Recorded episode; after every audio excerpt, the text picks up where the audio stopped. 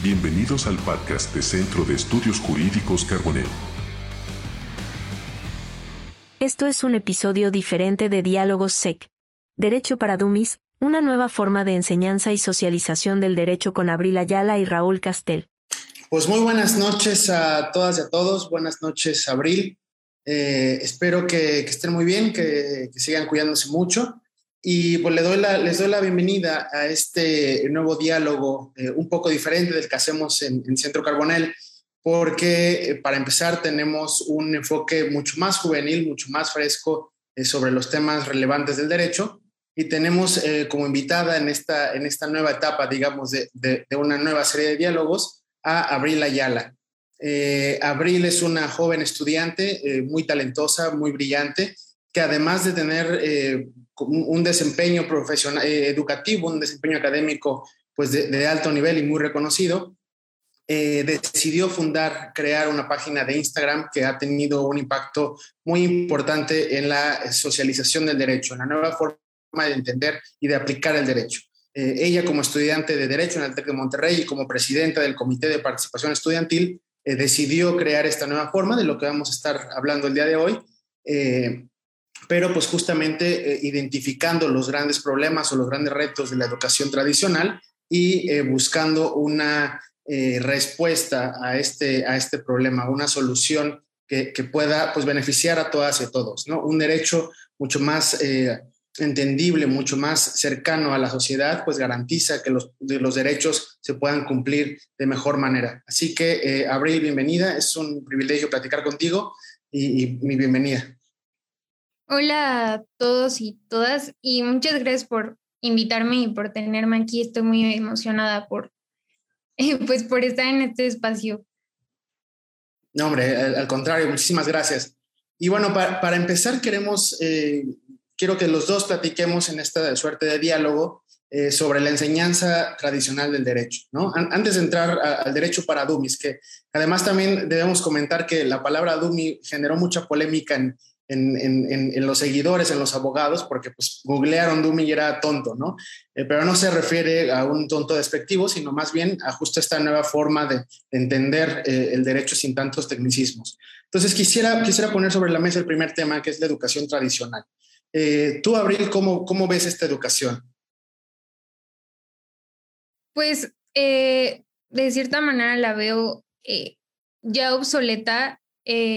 Bueno, o sea, creo que mi generación ya tiene, o sea, un chip muy distinto a las generaciones anteriores y pues, o sea, justo, o sea, la manera en la que mi mamá aprendió el derecho o mi abuelo hace ya muchos años no es la misma y los conocimientos que ellos necesitaban no eran los que una persona de mi edad o alguien como yo necesita.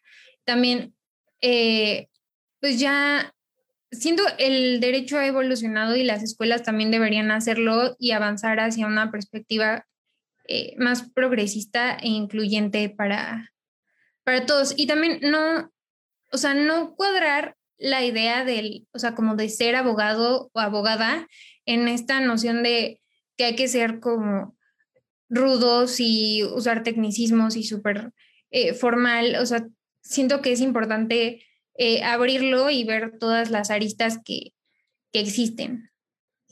Sí, eh, además, bueno, yo creo que este proceso de enseñanza-aprendizaje tradicional, quizá no solamente en el área jurídica, sino en general en las ciencias sociales, está enfocado al, dominio, al conocimiento de eh, términos o conceptos propios de la práctica eh, jurídica, ¿no?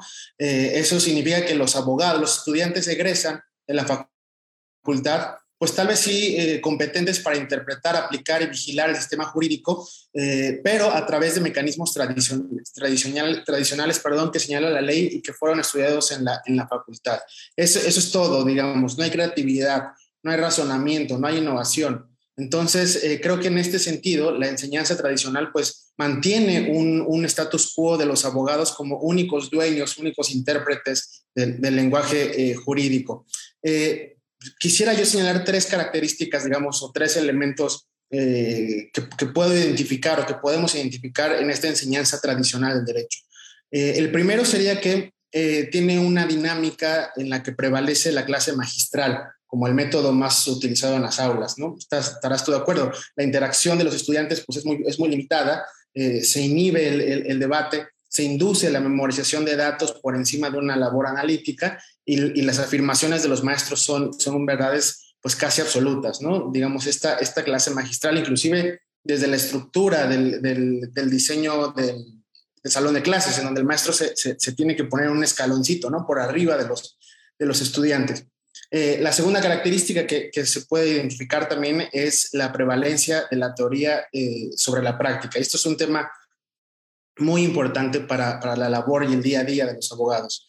Eh, este divorcio tan, tan ríspido que hay entre teoría y práctica, entre lo que se enseña en las escuelas de derecho y lo que sucede realmente en los tribunales o, o en, la, en, las exigencias sociales, pues dista mucho y, y está profundamente separado, ¿no? Eh, creo yo que, que, también esta práctica o, o, o, estas escuelas o facultades de derecho que enseñan la práctica, entre comillas, tienen un mal entendimiento de la palabra, ¿no? Del concepto. Pues simplemente eh, creo que la, la, práctica se ve como hacer eh, o resolver los problemas con lo que has conocido, con lo que has en, entendido. Entonces, eh, yo creo que la práctica no es eso. La práctica es conocer un contexto, analizar e interpretar la realidad para entender, pues justamente los hechos, las pruebas, el razonamiento, las valoraciones. ¿no? Entonces creo que este mal entendimiento de la práctica también fortalece de alguna manera la teoría y se queda solamente en eso.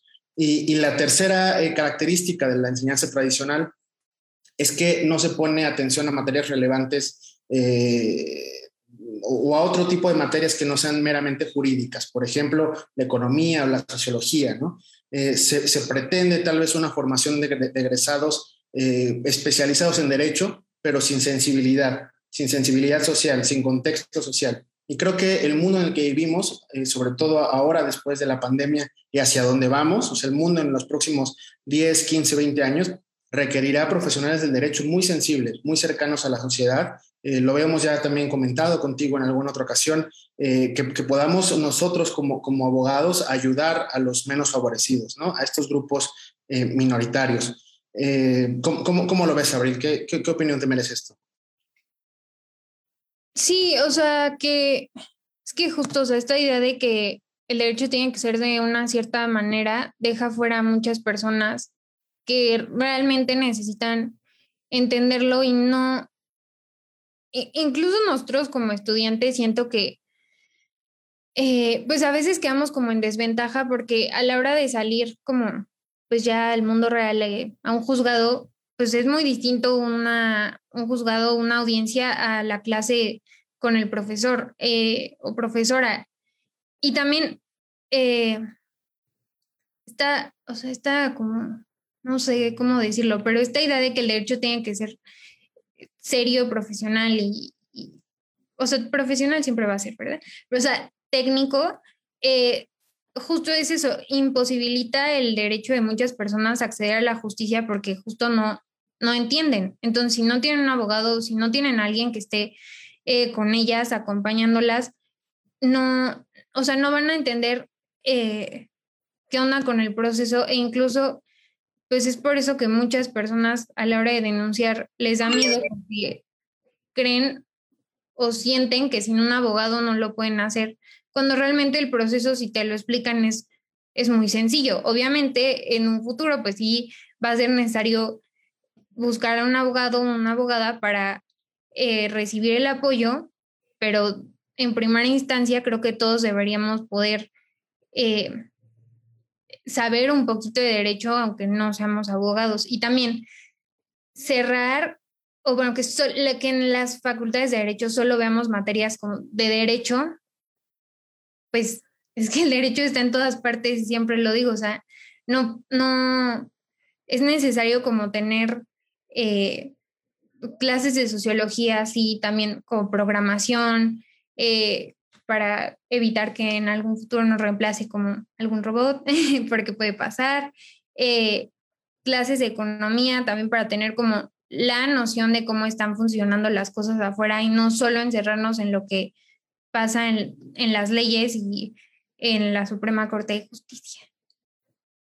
Eh, esto que, que, comentas quisiera, quisiera recalcarlo porque es de, es de gran relevancia. Eh, el acceso a la justicia de forma difícil, de forma tormentosa para los ciudadanos y para las ciudadanas.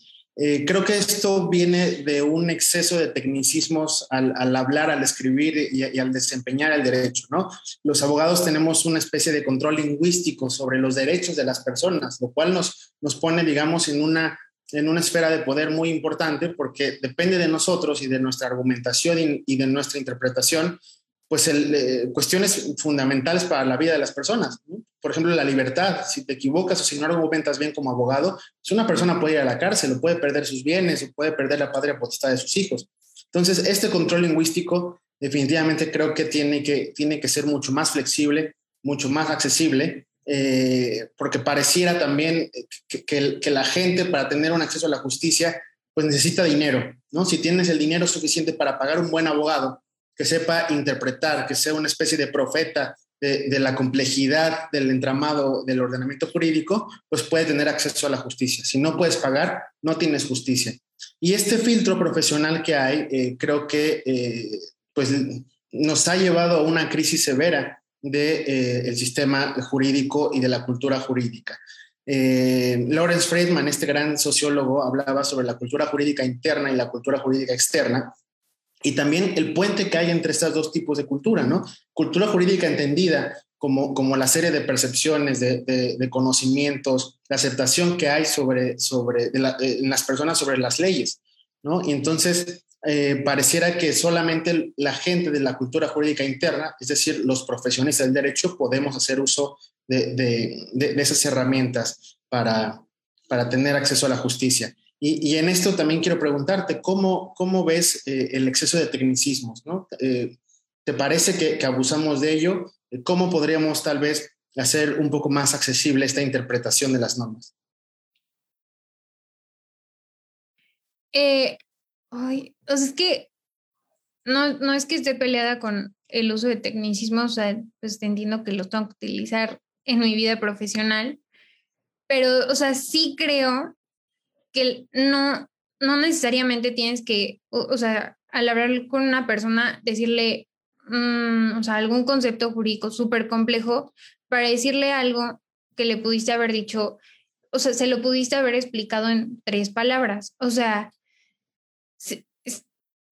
es, lo que yo comentaba en el evento que tuvimos el viernes pasado que justo es eso, o sea, que a veces estoy en Use Paradigm, estoy como muy acostumbrada a no usar los tecnicismos y a hablar como si se lo estuviera contando a algún amigo que no estudia derecho, que al momento de escuchar a mis compañeros o mis profesores hablar o ver abogados y abogadas en la televisión, pues, sea, sí me llego a preguntar como, y, y si yo hablo así, yo no, o sea, si yo no hablo así, entonces a lo mejor cuando me toque este, un cliente a lo mejor no me va a contratar porque yo no hablo como tan técnica y a lo mejor soy un poco más informal y siento que sí hay un abuso en, o sea, en general en el, como en esta esfera jurídica de los tecnicismos y yo sí considero que es importante, o sea, no dejar de usarlos por completo, pero sí buscar eh, avanzar hacia un derecho más simplificado para todos. Es que además escucha muy sofisticado, ¿no? Eh, el, latín, por ejemplo, el uso del latín, eh, esto de sapientibus, de pater, prudentibus, jus semper. Entonces tú como, como, como, como ciudadano, pues lo escuchas y dices, oye, este abogado justamente es el profeta, ¿no? Me está, me está eh, ayudando a entender el derecho. Y la verdad es que no, no es así. Creo que también una gran crítica al, al gremio jurídico debe, debe ser en esta eh, función elitista que hay de interpretar y de aplicar las normas. Claro, mientras más complejo sea el derecho, pues más posibilidad de ganancia tienen los abogados, porque somos los únicos que, podemos eh, aplicarlo o interpretarlo, ¿no? O sea, nos enriquecemos haciéndolo más complejo. Pero al hacer esto, pues también olvidamos el sentido social de nuevo tan relevante y nos olvidamos pues de que el derecho está para defender los derechos de todas y de todos, no nada más para enriquecer a, a una esfera, digamos, elitista de, profesionistas, ¿no? Y, en esto también eh, quiero poner hincapié y, por supuesto preguntarte sobre las sentencias del, lenguaje accesible, ¿no? Este tipo de, sentencias que, nacen en, la Suprema Corte, eh, especialmente dirigido a la gente con discapacidad, eh, pero que pues evidentemente tuvo gran impacto, tuvo gran eh, eh, influencia, digamos, en la forma de, explicar el derecho y de aplicarlo, y entonces se han aplicado en otro tipo de, de, elementos, ¿no? Pero estas sentencias de lectura fácil, ¿qué piensas y qué son? lo que yo pienso es que a mí en lo personal me gusta mucho, o sea, siento que, bueno, no, no siento, eran algo que se tenía que hacer porque son una herramienta necesaria para que la persona a la que, o sea, la que recibe esa sentencia lo entienda, porque obviamente alguien, un estudiante de derecho, un abogado, si le das una sentencia normal, por así decirlo, la va a entender y no va a haber mayor problema, o sea, va a quedar en que la entendió. Pero al final de cuentas, esa sentencia pues no le afecta directamente a él o a ella, le afecta a la persona este, involucrada. Entonces, a mí me parece muy importante y, o sea, lo aplaudo mucho que estén haciendo estas sentencias porque al final de cuentas quien tiene que entender el contenido de la sentencia es la persona a la que va dirigida. Entonces, o sea, el público en general también, pero en, en particular ellos, o sea, las, a mí las sentencias que me gustan mucho en lo personal son las que le escriben a los niños, por la manera en la que les explican. O sea, si un juez o una jueza le pudo explicar su sentencia a un niño, que nosotros como abogados y como profesionales y conocedores del derecho no podamos hacerlo, se me hace pues un absurdo, porque si el juez o el presidente de la Suprema Corte lo supo hacer, pues yo creo que todas y todos deberíamos hacerlo y aplicarlo en nuestras vidas y dejar los tecnicismos para otro lado, para los juzgados. Claro, este, este, esta primera sentencia de lectura fácil, que creo que sentó un precedente muy importante, fue justo el caso de Ricardo Aldair, el amparo en revisión 159-2013, eh, que, que, justo eh, se redactó como si fuera una explicación de amigos, ¿no? O sea, la, la sentencia era, tú, Ricardo Aldair, eh, promovís, quieres tomar decisiones por tu, por tu propio derecho, ¿no? Con independencia. Entonces los ministros te hemos eh, analizado las pruebas que nos presentaste y, decimos que tienes razón y a partir de este momento pues vas a poder tomar tus propias decisiones. ¿no? Así de sencillo, así de fácil, así de entendible. Porque también muchas veces eh, la gente, ¿no? En, este mal entendimiento del sistema jurídico, piensa que mientras más gruesa sea una demanda o mientras más gruesa sea una sentencia, pues está mucho mejor hecha, ¿no? Tiene mayor contenido. Eh, si tú le presentas a un cliente una demanda de este tamaño, pues te va a decir, órale, ¿no? O no, le voy a pagar un horario si lo está haciendo muy bien y me está dedicando tiempo, cuando en realidad, pues la mayor, la mayor parte de esa demanda o de, o de esa sentencia, pues puede ser pues, inservible, ¿no? Cosas sin, sin, sin relevancia mayúscula. Eh, sin embargo, cuando le entregas una, una demanda de dos páginas o de tres páginas muy bien argumentada, directo al fondo, eh, con, con, una, con un razonamiento jurídico importante, pues quizá puedas tener el, el, impacto contrario, ¿no? O sea, que te digan, oye, pero por eso te estoy pagando, no, hombre, ponte a trabajar, ¿no? Eh, necesito una demanda más gruesa. Y eso es a donde tenemos que transitar, ese es el cambio justo que tenemos que, eh, que hacer. Eh, yo también estoy muy de acuerdo contigo en que las sentencias de, lectura fácil eh, son muy necesarias, repito, no solamente para casos de gente con discapacidad, como en, un primera, en una primera etapa se, se, empezó a hacer en la Corte, sino en general, para niños, para, para personas, para cualquier tipo de situación. Mientras más fácil el derecho, más acceso a la justicia tendremos. Abril, y en este sentido, comentaba yo de este cambio ¿no? de chip entre, entre, entre el, derecho tan largo y tan complicado a un derecho mucho más fácil, mucho más sencillo. ¿Qué crees que hace falta en las escuelas, en las facultades de derecho, sobre todo tú como estudiante? Eh, ¿cómo, cómo, cómo, lo ves? ¿Qué percepción tienes? Para que podamos hacer este tránsito de forma exitosa, para que podamos eh, superar estas viejas ideas y eh, pues darle la bienvenida a una nueva forma de ejercer el derecho. Eh, pues en primera, o sea, en primer lugar, que haya, que los profesores y profesoras tengan conciencia de clase y que nosotros como alumnos también eh, busquemos la manera de tenerla, porque, o sea, siento que parte mucho de eso, de tener conciencia de clase y de entender que para muchas personas la justicia no es un derecho y se convierte en un privilegio. Entonces, una vez que tienes como esa idea, pues como que vas, te va cayendo el 20 de, de cómo es el mundo real y que hay mucho más, eh, mucho más allá de Santa Fe o de Polanco y que no lo estamos viendo. Entonces, eso me parece importante, o sea, que nos empiecen a o sea, que dentro de las facultades nos empiecen a concientizar en esos temas y en la desigualdad económica que hay en el país. También, o sea, siempre lo digo, porque que las maestras y las materias siempre tengan perspectiva de género, porque la perspectiva de género y ver las cosas con los lentes violetas, como dicen, eh, no se limita solo al derecho penal y al derecho familiar, o sea, la perspectiva de género yo creo que se tiene que aplicar eh, a todas las ramas del derecho y es muy importante que desde la carrera se nos, como que se nos siembre esa semillita de, de, de saber que lo vamos a, sí lo vamos a analizar y vamos a hacer objetivos, de eso no hay lugar a dudas, pero que lo vamos a ver también con perspectiva de género y con conciencia de clase. Y también, ay, o sea, es algo que pasa muy seguido, pero las clases, yo creo que es muy normal que, que muchas materias o clases parezcan más un monólogo que una clase. E incluso hay universidades que tienen el escaloncito donde el profesor se para, los alumnos están como abajo. Yo creo que son cosas que hasta, o sea, algo tan sencillo como un escalón que no parece hacer daño, pues ya llegas y te sientas y dices, oh, es el profesor y está como arriba. Yo creo que la relación también debería ser como más este, horizontal y que haya diálogo dentro del salón de clases porque los profesores y profesoras nos enseñan mucho, pero nosotros también tenemos mucho que enseñarles a ellas y ellos. Y,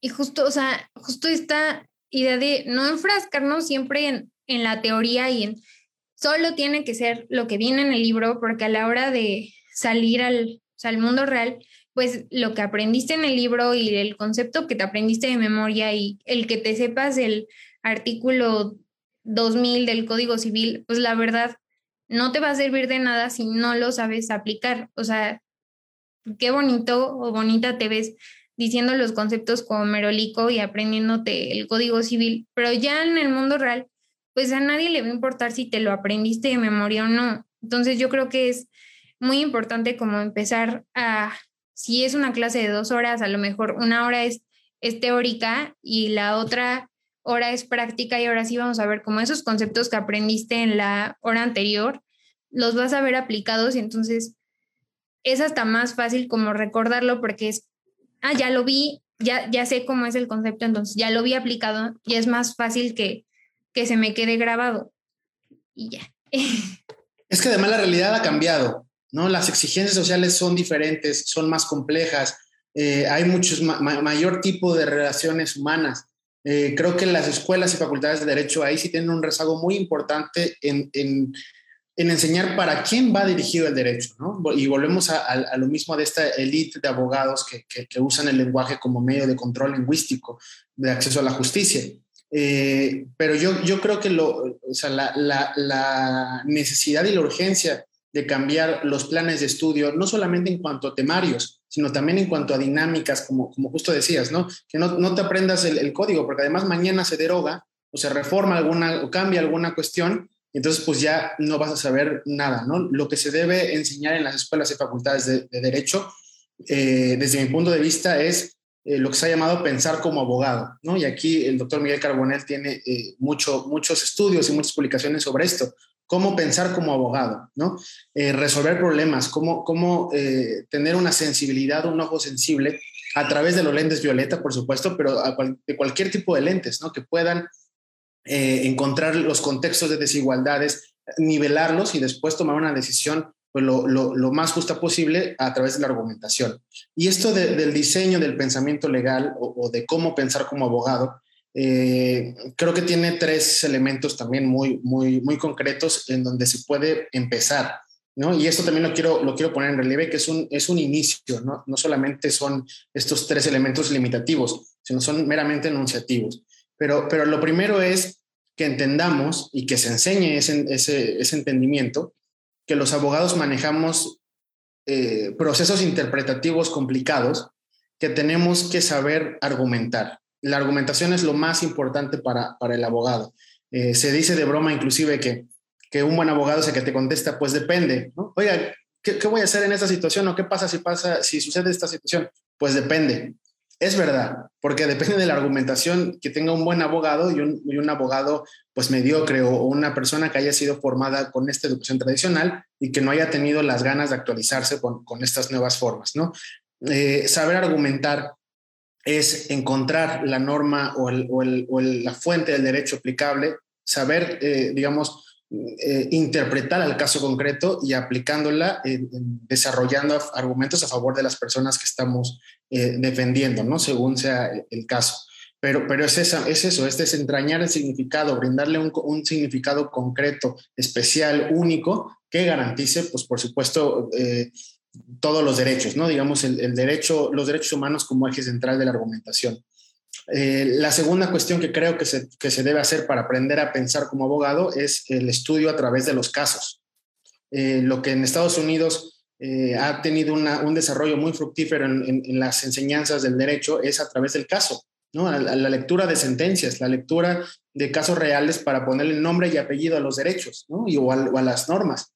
Porque muchas veces también cuando estamos estudiando, pues tenemos esta idea abstracta ¿no? de, de la libertad de expresión o de, o de la educación o del honor o, o, o, esto, esto un poquito en las nubes y leer sentencias creo que nos permite justo aterrizar esta abstracción y ver que eh, pues también nuestro trabajo tiene esta responsabilidad que ya comentábamos, ¿no? De, de, de, saber que le estás cambiando la vida a una persona, que estás mejorándole la vida a una persona, ¿no? Eh, los casos concretos nos hacen ver la vida del derecho. Y esto es fundamental. Eh, y tercero, eh, que conozcamos también que todos los, digamos, las, la, las fuentes y el ordenamiento jurídico es un ordenamiento jurídico vivo. Si no entendemos esto, si no entendemos que las normas tienen que ir cambiando como, conforme va cambiando la sociedad, estamos perdidos. ¿No? Y lo estamos viendo ahorita con temas como el feminismo, el matrimonio homosexual, el aborto, etcétera. Son cuestiones que, que quizá en, este, en esta idea tradicional, pues se queda muy limitado y, y se queda ahí, o sea, años luz de del ritmo que va la sociedad. Hoy en día tenemos diferentes eh, exigencias, tenemos diferentes necesidades. Ahora, después de, de, la pandemia, ¿no? En este mundo post pandemia, pues viene también una incorporación de la tecnología muy importante, ¿no? Los, eh, el comercio eh, electrónico, eh, los robots aplicados al, al, a los servicios jurídicos, etcétera. Creo que también tenemos, tuvimos una vez la oportunidad de platicar sobre eh, esta máquina eh, que es un, es un robot en Estados Unidos de IBM que compraron algunos despachos jurídicos eh, y lo que hace es analizar eh, en fracción de segundos lo que haría un abogado y le tomaría además varios días, eh, pues cuánta probabilidad tienes de éxito en el caso si lo litigas, cuánta probabilidad de éxito tiene si lo haces en un medio de, de disolución amistosa, cuál es la jurisprudencia aplicable, qué artículos son aplicables, etcétera. Entonces, también estamos en una realidad en donde los clientes, eh, cada vez más a, adaptados o acostumbrados a la tecnología, pues piden que no solamente los humanos participemos en la resolución de, su, de sus problemas, sino que la máquina solucione esos problemas, ¿no? Mucha gente puede ir a esos despachos y le dice al abogado, oye, quiero que lo analices, pero también pregúntale al robot, ¿no? Quiero que lo pongas en la máquina y, y, y ver qué tan, eh, qué tan factible es mi caso. Entonces, en esto estamos también muy, eh, digamos, es, es, el, es, el, tercer punto que tenemos que hacer hoy en día para pensar como, como abogado. Eh, Abril, lo que tú has hecho con, con Use para Dummies, que es esta página de Instagram, si quieres explícanos un poquito qué es eh, y, y, qué, impacto tiene en la socialización del derecho. ¿Qué es la socialización del derecho y, y cómo tú estás contribuyendo a ello? Bueno, la socialización del derecho es hacerlo, el derecho, pues sabemos que de entrada es eh, complejo, entonces socializarlo es como hacer, acercar el, ese derecho complejo a las personas, porque al final de cuentas, ese derecho complejo, aunque no sean abogados, aunque estudien medicina o hagan lo que hagan, pues está presente en sus vidas de distintas maneras y es importante como a lo mejor no ser expertos, pero sí conocerlos a un grado que nos sirva para defendernos. Y Use para nace, pues es una página de Instagram que nace, eh, pues justo de esa necesidad, más que nada mía, de entender los conceptos, porque eh, yo estaba en otra universidad antes de estar en el TEC y me costaba muchísimo trabajo. En esa escuela me diagnosticaron este trastorno de déficit de, atención e hiperactividad.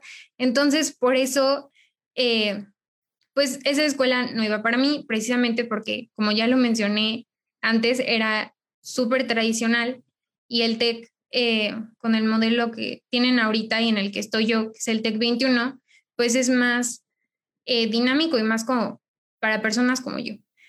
El caso es que en primer semestre yo tenía mucho tiempo libre y no llevaba materias de derecho, entonces yo para, como no perder el hilo de lo que ya había aprendido, pues dije, mis apuntes en, en sí eh, son muy bonitos, entonces dije, ¿por qué no hago eh, una cuenta que sea tipo Pictoline, pero de derecho y a lo mejor a alguien le sirve y a lo mejor solo me sirve a mí para que yo entienda, pero es, o sea, lo que yo quería era yo entenderlo. Y pues empezó a crecer mucho y mis profesores empezaron a enterarse y un día un profesor me dijo, es que no lo cierres solo a los estudiantes de derecho y a los abogados, porque no? Te enfocas más en temas que a la gente le interesan, aunque no estudien derecho. Entonces, eso es lo que fui haciendo y creo que es, eh, bueno, no creo que sea lo correcto, es lo correcto, porque como ya lo dije, o sea, el derecho es parte de la vida de todos y es importante que sepas que tienes un derecho para empezar, para que puedas exigirlo, porque si ni siquiera sabes que tenías ese derecho, o sea, ¿cómo lo vas a exigir? Entonces es importante que conozcas ese derecho que tienes, sepas que lo puedes exigir, sepas que hay medios para hacerlo y que si necesitas el apoyo de algún abogado te puedes acercar, eh, te, te puedo canalizar con alguien, si yo sé, te puedo apoyar, pero es, o sea, esa es como la razón de ser de Use para Dummies. Y justo es para Dummies porque es como derecho a prueba de tonto. O sea, si yo lo puedo entender, todo el mundo lo va a entender porque es como básico. Sí, decía Einstein que no puedes tú eh, dominar un tema si no eres capaz de explicárselo a tu abuelita. Y creo que, creo que eso es así. También no es eh, de ninguna manera una ofensa eh, la palabra Dubi en este contexto, por supuesto, sino justo eh, a, prueba de, a prueba de que las personas que se les hace complicado pueda eh, ser más digerible. Y creo que esto que, que, comentas es también, como todo lo que hemos platicado, de gran relevancia, porque la cultura de la legalidad se va fortaleciendo justamente de este tipo de acciones.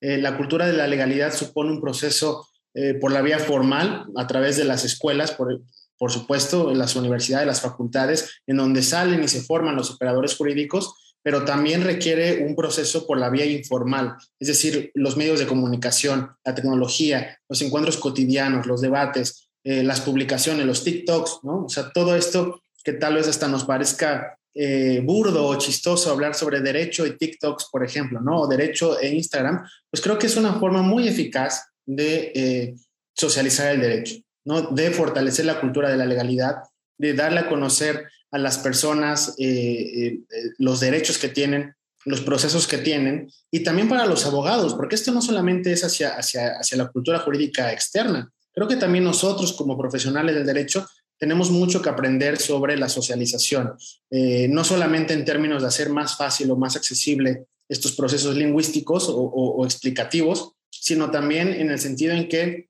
disfrutemos de la profesión, ¿no? Que, también para nosotros sea un, gusto, un placer, una pasión, una vocación ser abogado. Ser abogado es una responsabilidad muy grande, es un trabajo 24 horas, es una actualización constante, pero se debe de, se debe de, disfrutar. Y creo que entendiendo esta parte, pues digamos, divertida o, flexible o, mucho más eh, pues más amigable, también nosotros podemos eh, aprovechar más el, ser abogado, ¿no? Podemos entenderlo mejor, podemos ser de nuevo más sensibles, por ejemplo, en caso de niños, ¿no? ¿Cómo le vas a explicar a un niño alguna cuestión de que ha perdido la patria potestad o que su padre ya no lo va a poder ver o que su madre ya no le va a poder hacer tal cosa, ¿no? Entonces, creo que, creo que esto es fundamental tanto para la gente, eh, los ciudadanos de la cultura jurídica externa, que sepan qué derechos tienen, pero más importante todavía para nosotros, los operadores jurídicos, para que podamos de alguna forma disfrutar de la, de la profesión y ser más eficaces en nuestro trabajo. ¿no? Una persona que disfruta lo que hace es mucho más eficaz en el trabajo, puede entender mejor los problemas, puede darle solución más brevemente, puede, puede tener más creatividad y más innovación en, en, la forma de ejercer eh, la profesión. Entonces creo que, creo que esto es importantísimo. Eh, Abril, eh, ¿cómo, cómo, cómo, ves el futuro de la, a corto plazo?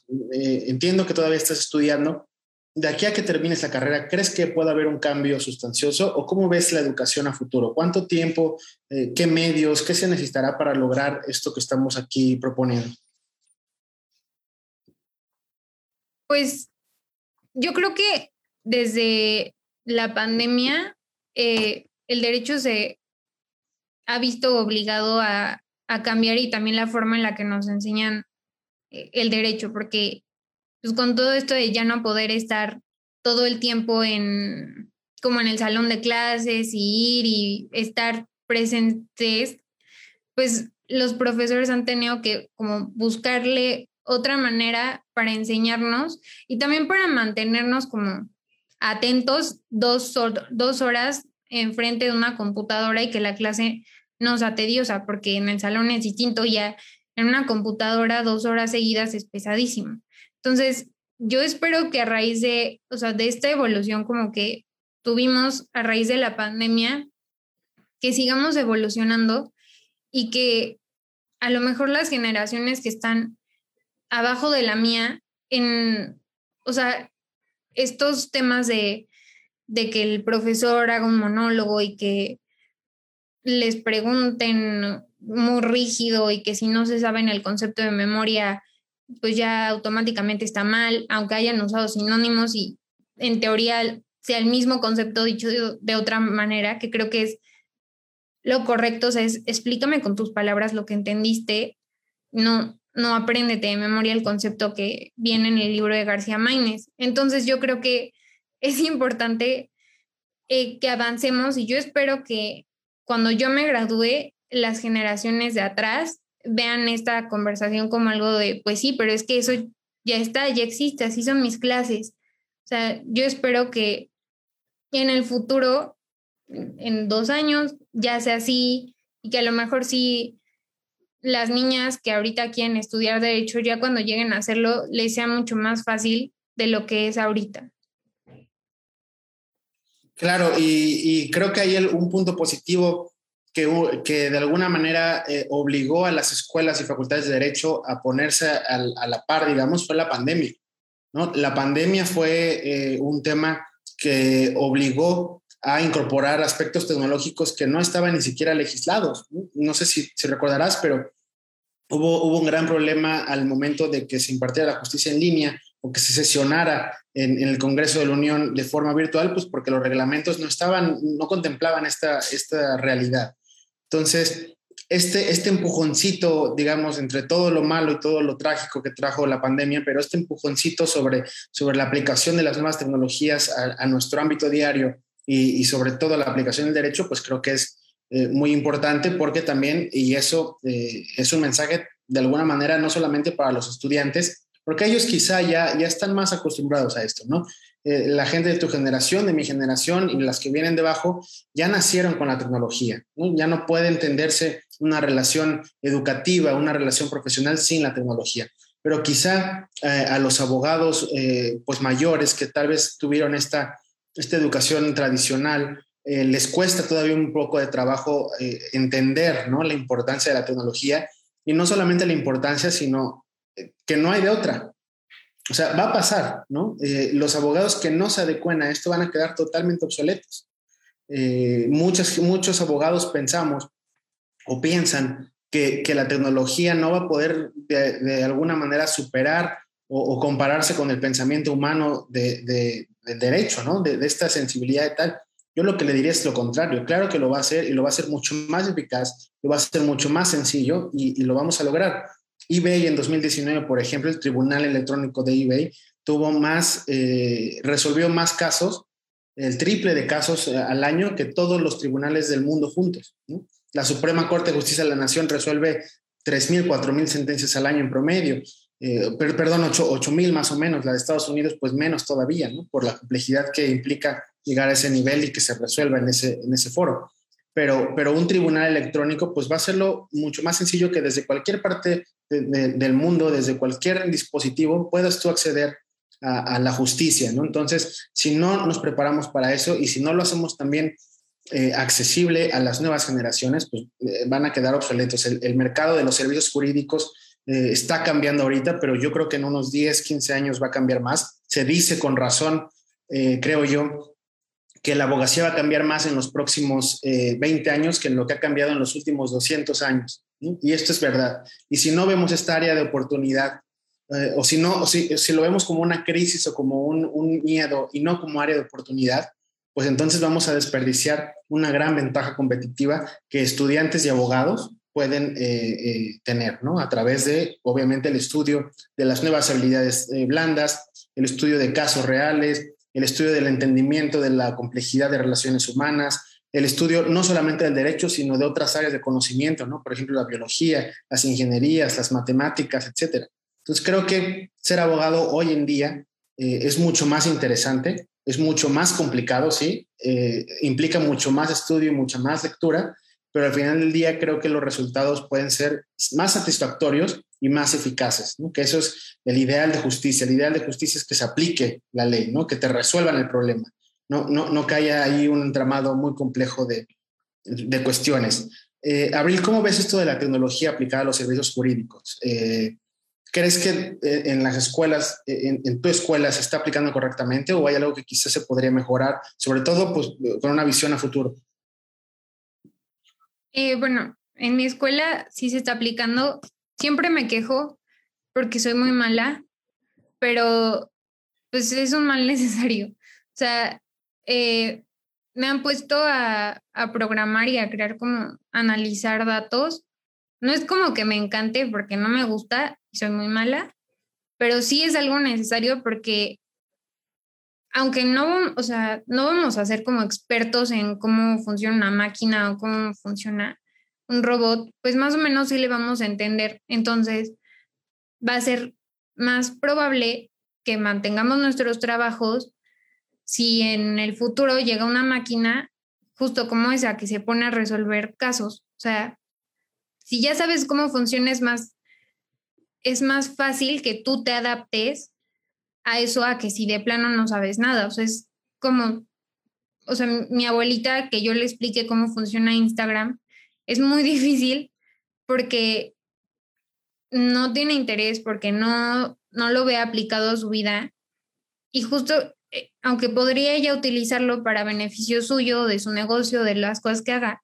Y justo eso es lo que a veces los abogados y abogadas no entendemos, que el derecho y la tecnología no están peleados y que tenemos que, o sea, ir de la mano con estas nuevas tecnologías emergentes y aplicarlas a nuestra, pues a nuestra rama de, de expertise, no sé cómo decirlo, pero a nuestra rama del derecho en la que nos estemos desempeñando. Creo que es muy importante.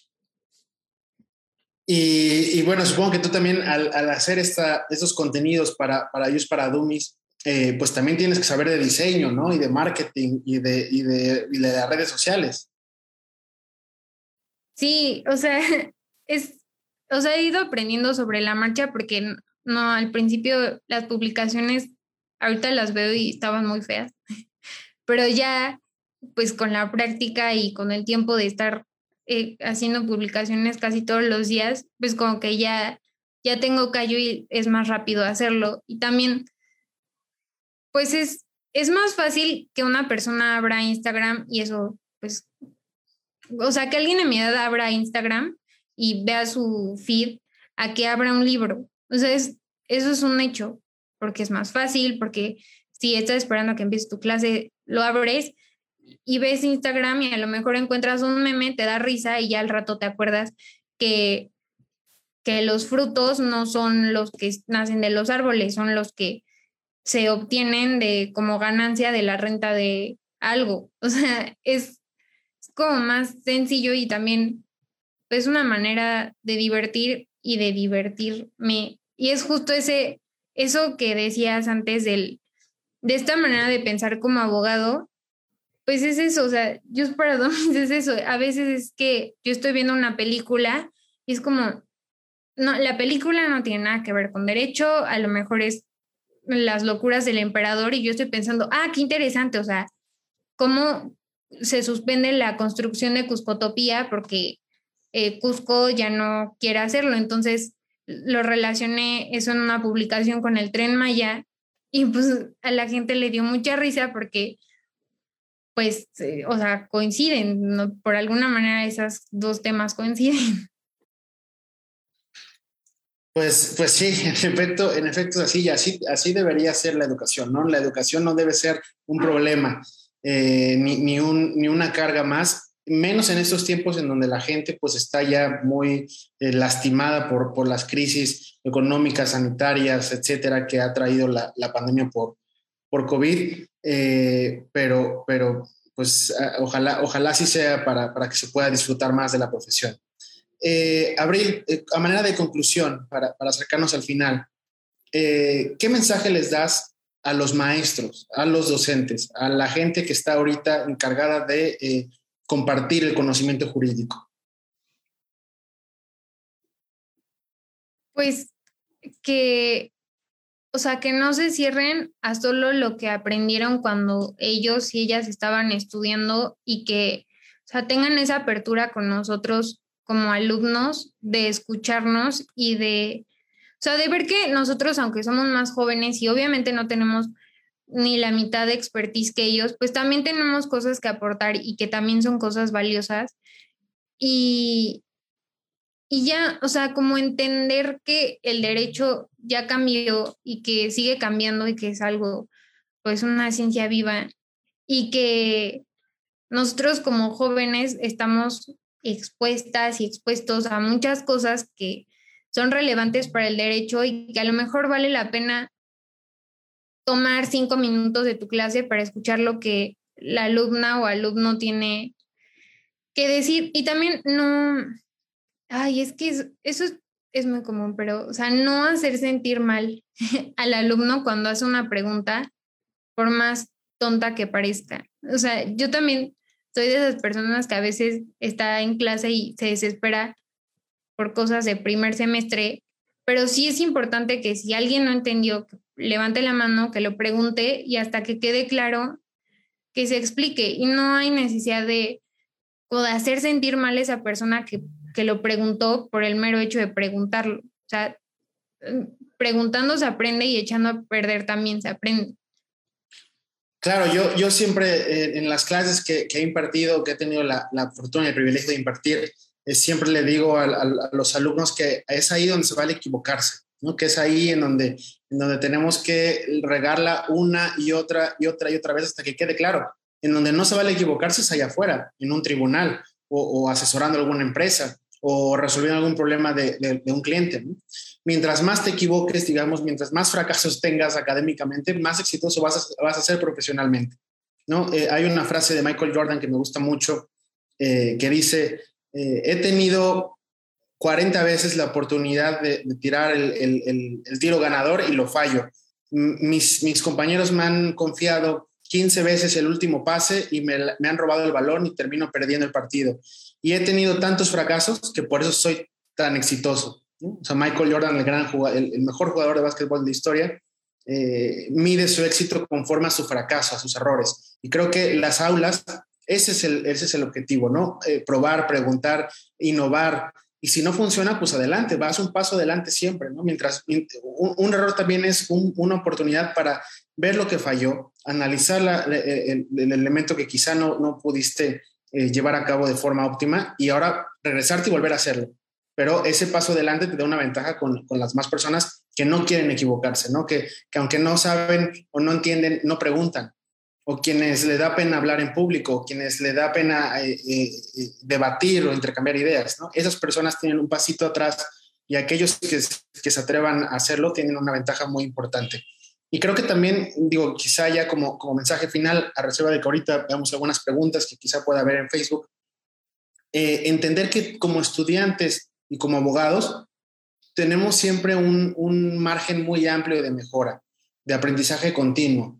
Eh, siempre tenemos que buscar nuevas formas, nuevas fuentes, eh, más información. Ahora, de nuevo, con la tecnología, podemos acceder a las mejores bibliotecas del mundo gratis en un instante podemos tomar miles y miles de cursos gratuitos, podemos invertir nuestro, nuestro dinero para, para profesionalizarnos y tener pues más experiencia o, especializarnos en algún área que, sea de nuestro interés.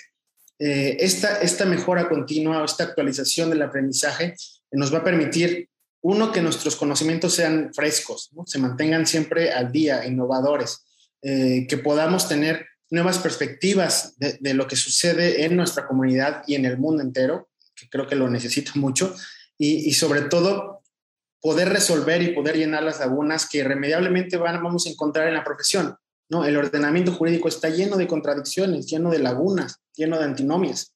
Entonces, al encontrar eso, que tengamos la capacidad ni siquiera de verlos como un problema, sino como una gran oportunidad para nosotros a través de la creatividad y el conocimiento, llenar ese, ese espacio, ¿no? Dar solución a ese problema que ha tenido mucho tiempo ahí, eh, eh, identificar y visibilizar aspectos de la sociedad que han tenido mucho tiempo en un status quo pues, de conformismo, ¿no? Eh, visibilizar cuestiones culturales que violentan derechos humanos, como, como el machismo, por ejemplo, ¿no? O, o, como la, la, la, desigualdad o la discriminación. Esto, esta mejora continua nos permite ver estos problemas y resolverlos de alguna manera.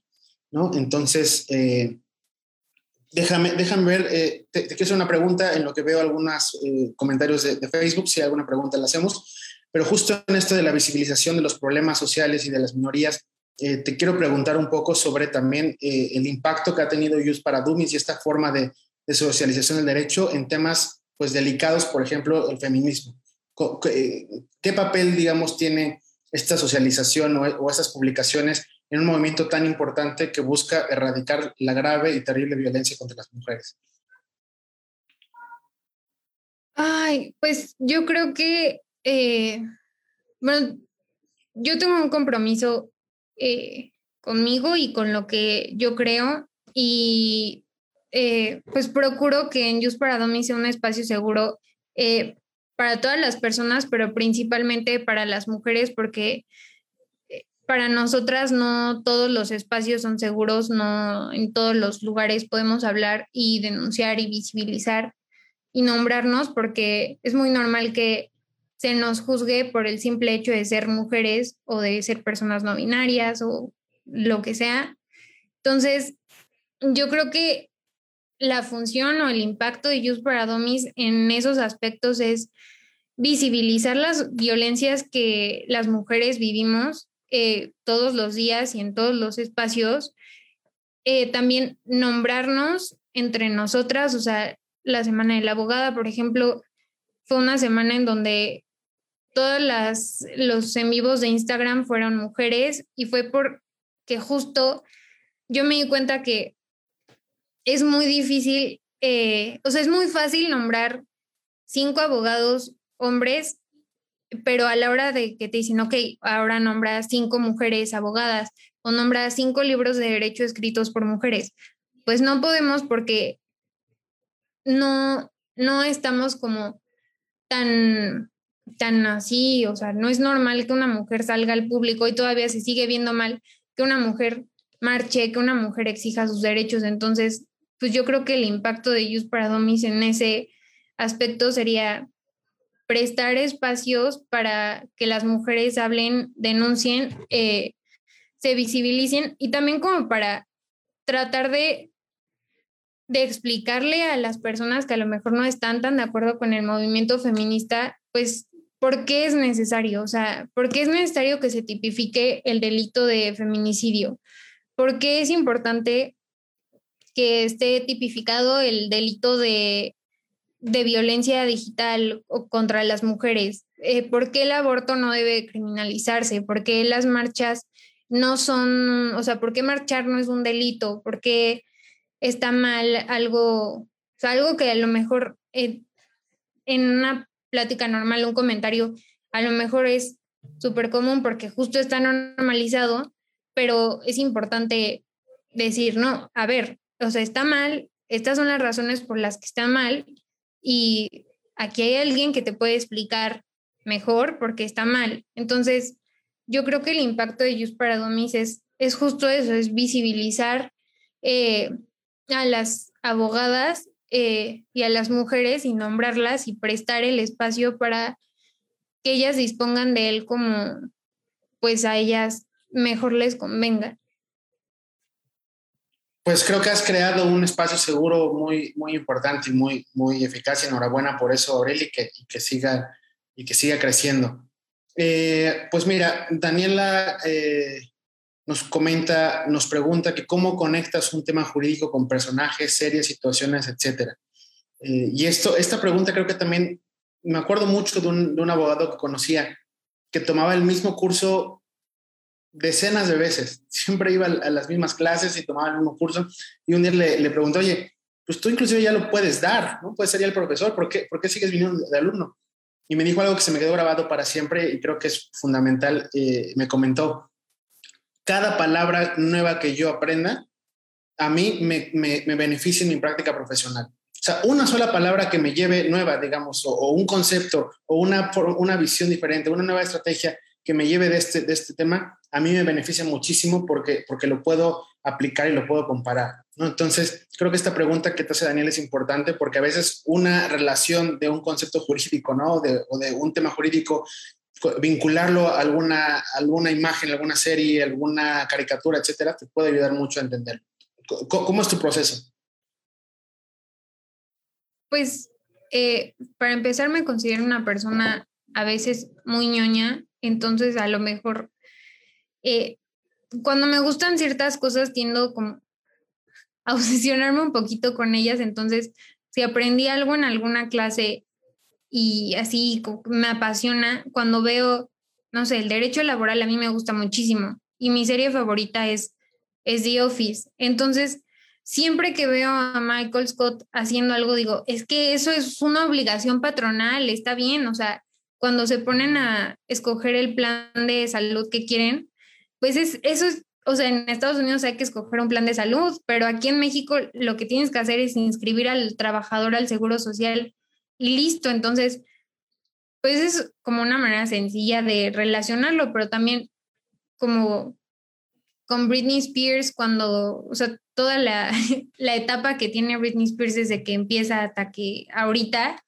pues así una vez se me ocurrió explicar las etapas de la Suprema Corte, no, las, e, las etapas, las épocas de la Suprema Corte. Entonces, pues la primera época es cuando Britney Spears está en sus primeras canciones, luego, eh, pues, luego la quinta época es cuando Britney Spears se rapa y, y termina con Justin Timberlake. Entonces, es, es más fácil que alguien que es ajeno al derecho lo entienda así con, con cosas de la cultura popular a que le expliques las épocas de la Suprema Corte tal cual son. O sea, es más, o sea, alguien que no le interese el derecho a lo mejor se va a acordar, ah, pues es como Britney Spears o, así, es como ya, ya sabes el tema ahora, ¿por qué no lo ves aplicado en algo que a lo mejor tú apagas la computadora, terminas tus clases y puedes ponerlo en Netflix? O sea, eso es como la, lo que me pasa, o sea, me gusta un tema,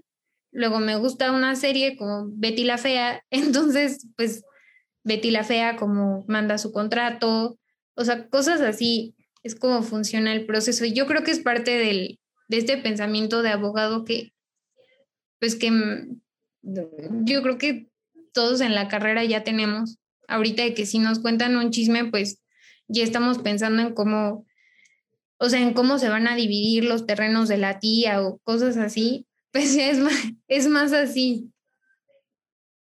Sí, y, eso eh, era un poquito lo que lo, quiero ligar con el comentario que hicimos sobre leer eh, o estudiar a través de casos, ¿no? O sea, saberte el chisme completo te, te, permite razonar mejor, te permite aprender más, te permite ponerle nombre y apellido a situaciones abstractas que tal vez en la teoría o, en los libros pues queda un poquito eh, complicado de entender, ¿no? Eh, Abril, pues, pues estamos llegando al final. Eh, quisiera preguntar, eh, preguntarte si quieres mandar algún mensaje para, para los jóvenes que nos están viendo, para las personas que, que, están estudiando derecho, pero también para los abogados, ¿no? Aquellos todavía que están con esta resiliencia de, de que, de que Just para Dummies, la cultura pop, estas referencias fáciles todavía no, no son tan buenas o lo ven un poquito como con desdén. Un mensaje para, para estos dos grupos de, de, personas, ¿cuál sería? Pues el primero es como no, no tener miedo a pensar diferente o a, ser creativo eh, o a salir, o sea, como creo que Steve Jobs el que dijo pensar afuera de la caja, o sea, no, no hay que tener como miedo a esa creatividad y a pensar distinto a los demás, porque al final es algo, es algo positivo y también si a lo mejor este, le puedes sacar provecho a tu hobby de estar viendo series todo el tiempo, pues, que, o sea, qué mejor manera de hacerlo que enseñarle algo a los demás y también, eh, pues para las personas que a lo mejor no coinciden tanto en esta parte, pues tratar de entender que los tiempos han cambiado y las generaciones ahora somos distintas y pues, requerimos cosas distintas y no por eso el derecho deja de ser, eh, pues, esta, esta ciencia tan,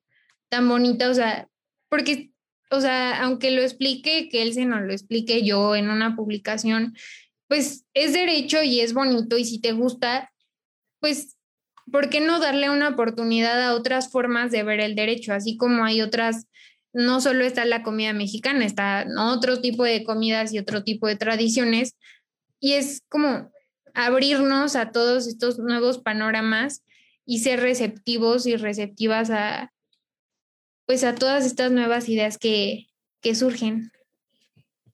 Sí, es, esto de innovar o morir, ¿no?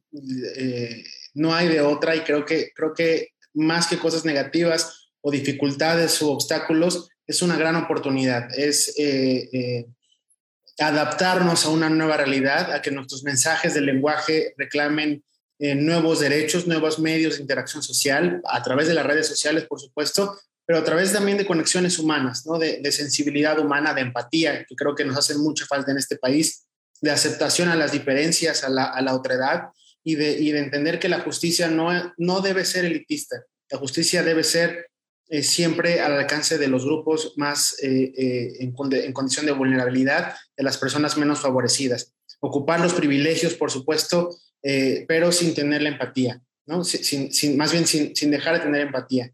Teniendo empatía y utilizando los privilegios que cada uno en la medida de nuestras posibilidades podamos tener para ayudar y para beneficiar a estas desigualdades o acabar más bien con estas desigualdades, perdón, es muy relevante para, para la nueva forma de, enseñanza y de aplicación del derecho. Todos los derechos para todas las personas. Y eso significa no solamente aquellos que manejamos el lenguaje jurídico, sino aquellos que ven series, que, ven caricaturas, que, se divierten, que tienen alguna condición diferente a esta idea muy profesional y muy, muy, muy arcaica del derecho. Pues bueno, Abril, eh, muchísimas gracias por, por tu tiempo. Eh, gracias también a todas y a todos eh, por estar sintonizando. Creo que, creo que ya no hay otra pregunta, sino más bien, y, muchas gracias de, de, parte del centro por todos los comentarios sobre, sobre la, charla. Y pues Abril, enhorabuena por el proyecto. Ojalá podamos, desde el centro Carbonel, desde las aulas, desde las redes sociales con Just para Dummies, desde cualquier eh, foro que tengamos, podamos seguir eh, eh, permeando de, este, de, esta nueva realidad a los abogados y a la gente en general. Así que muchísimas gracias, esta es tu casa siempre y nos vemos muy pronto. Muchas gracias. ¿Estás buscando el mejor lugar para estudiar derecho? Con clases 100% en línea, la licenciatura en Derecho en Centro Carbonel tiene el plan de estudios más innovador que incluye intercambios a España y Estados Unidos. Inscríbete en centrocarbonel.online. Gracias por escuchar. Esto fue Diálogo SEC del podcast Centro de Estudios Jurídicos Carbonell.